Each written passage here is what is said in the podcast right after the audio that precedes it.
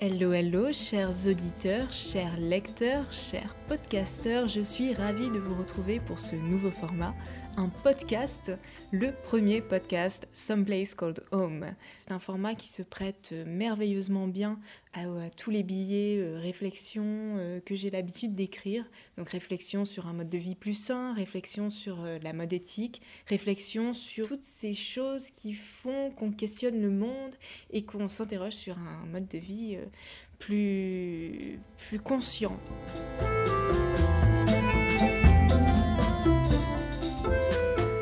Alors, pour ce premier podcast, j'avais envie d'évoquer avec vous le sujet des étiquettes qui sont sur nos vêtements, car ces étiquettes sont une mine d'informations pour qui cherche à adopter un mode de vie plus éthique. Lorsque je flâne en magasin, je passe à peu près 50% de mon temps à décortiquer les étiquettes. Je veux savoir où le vêtement a été produit, où les fils ont été produits, si cela est indiqué. Je veux savoir aussi la composition, quelles matières sont utilisées, est-ce que ce sont des matières durables? J'ai donc pensé à ce podcast réflexion décryptage très pratique qui devrait vous aider à y voir plus clair pour ainsi comprendre ce que vous disent ou ne vous disent pas les étiquettes de vos vêtements. Jingle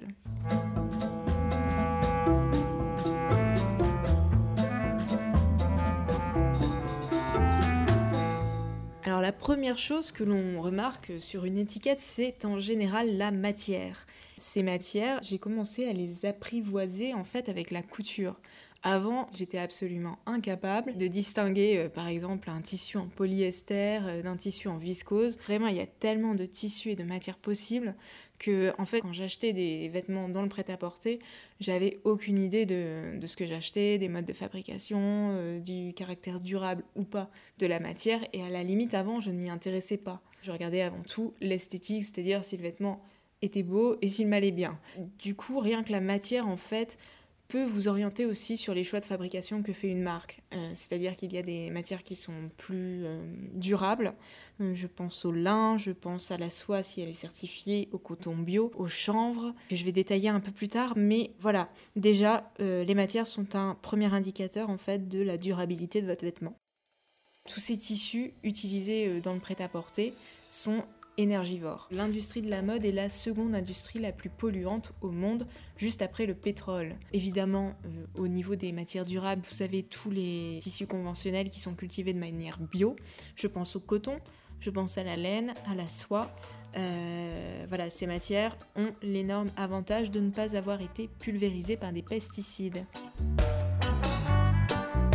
Deuxième tissu qui fait beaucoup, beaucoup, beaucoup parler de lui en ce moment, c'est le tencel, la marque pour désigner le tissu lyocell. J'en parle très souvent euh, sur le blog et je l'utilise dans mes créations. Le lyocell est en fait issu euh, de la cellulose d'eucalyptus.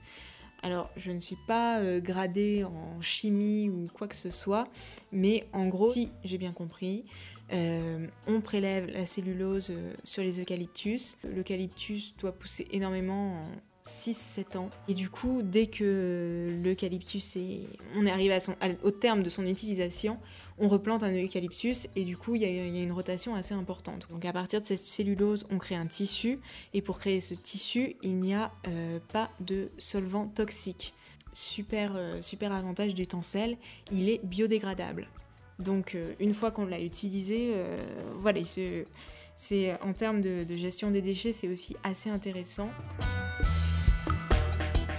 Le lin, c'est vraiment une matière euh, formidable qui, par déjà sa culture, peut s'apparenter à des choix de fabrication plus responsables. Le lin est issu d'une plante qui, pour sa culture, ne requiert ni trop d'eau ni d'irrigation. Lorsque le lin est bio, euh, la culture est soumise à un encadrement encore plus strict. C'est quelque chose que j'ai appris qui m'a semblé assez fou, c'est que la rotation des cultures euh, était assez euh, importante, au sens où, en fait, après une saison où on a cultivé du lin, l'agriculteur doit attendre 6 à 7 ans pour utiliser du lin sur la même parcelle.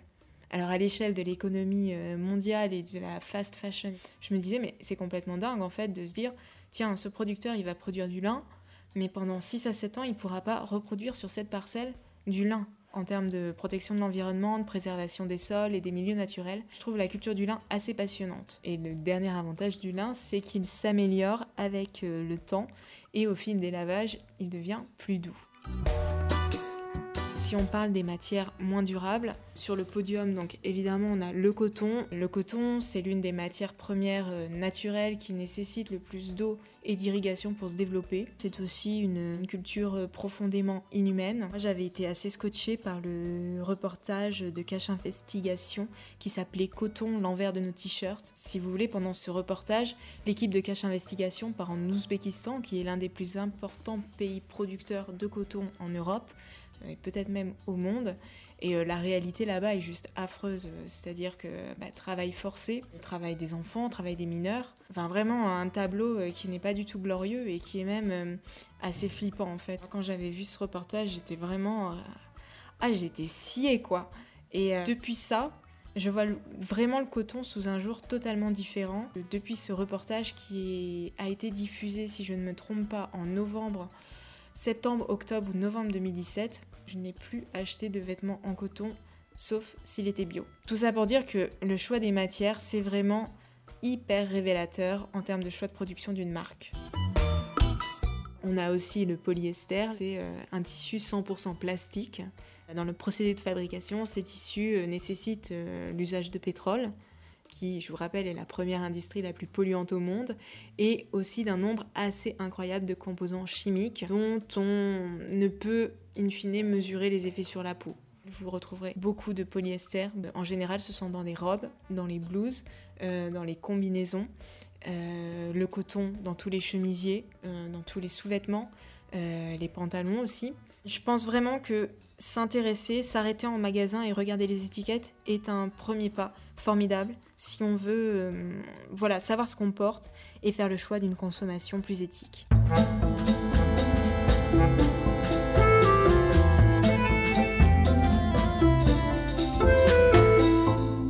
Chose que l'on peut voir sur nos vêtements, c'est la traçabilité, le fameux made in, ou autrement dit, d'où viennent nos vêtements et dans quelles conditions ceux-ci ont-ils été produits.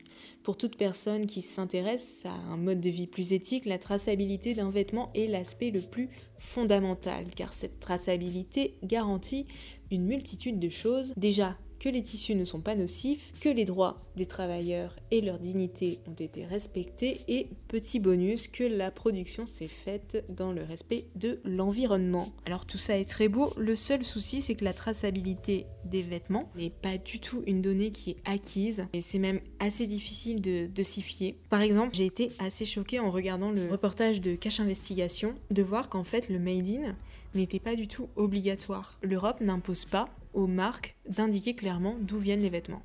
Voilà, en 2018, c'est pas une donnée obligatoire, c'est pas imposé par la loi. L'autre souci qu'il y a avec euh, le made in, le fameux made in, c'est que comme ce n'est pas euh, strictement euh, imposé ni strictement rigoureusement contrôlé, il y a quand même une sacrée liberté qui est laissée aux marques d'inscrire un peu ce qu'elles veulent. Prenons l'exemple du made in France.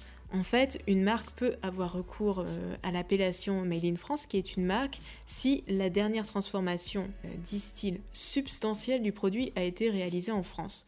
Tout le souci ensuite est d'apprécier ce que veut dire substantiel.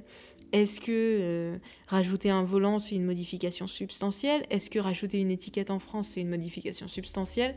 Ce qui me paraît quand même dingue parce que du coup, on occulte tout le reste de la chaîne de production, c'est-à-dire où ont été euh, créés les fils, où ont été récoltés même euh, ce qui a servi à créer le fil, où a été fabriqué le vêtement, et on a juste finalement le petit, voilà, l'étiquette qui a posé au vêtement qui est en France, et du coup, on dit ah bah tiens, c'est made in France. Moi, je trouvais ça assez incroyable et j'étais assez estomaquée. Une entreprise peut aussi avoir recours au made in France si 45% de la valeur ajoutée du vêtement a été réalisée en France. Qu'est-ce que la valeur ajoutée du, vêtement? C'est encore une appréciation qui est euh, assez opaque et qui, à mon sens, euh, permet aussi pas mal d'abus.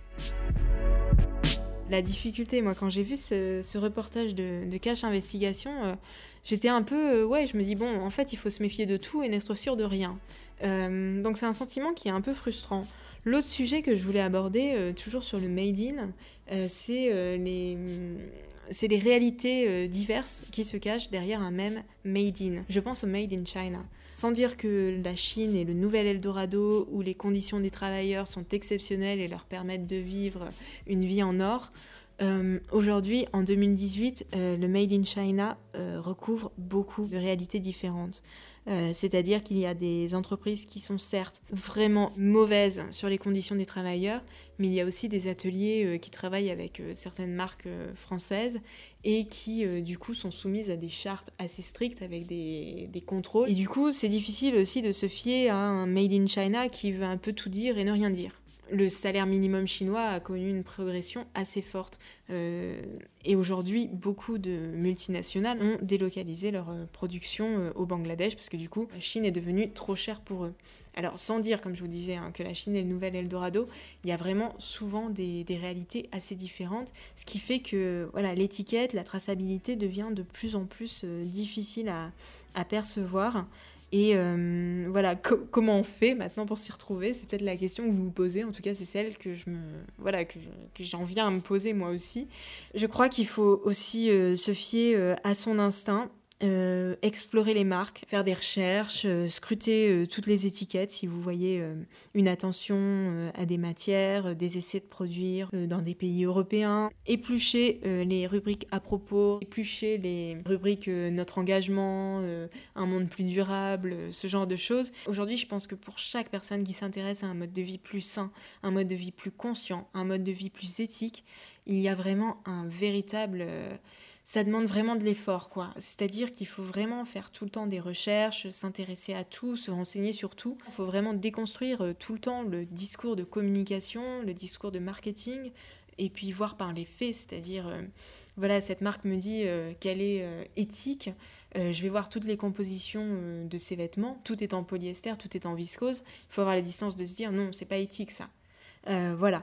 Donc c'est en même temps, c'est hyper intéressant, hyper enrichissant, euh, mais c'est vrai que ça demande un effort et euh, j'espère en tout cas qu'à travers euh, ces podcasts, ces nouveaux podcasts réflexion, j'espère que je vais vous pouvoir vous aider à, à, y voir plus clair, à vous faire votre propre avis sur la mode éthique et surtout voilà pouvoir consommer de manière plus consciente, plus raisonnée. C'est le début d'une nouvelle aventure ces podcasts et j'ai assez hâte en fait de voir ce que ça peut donner.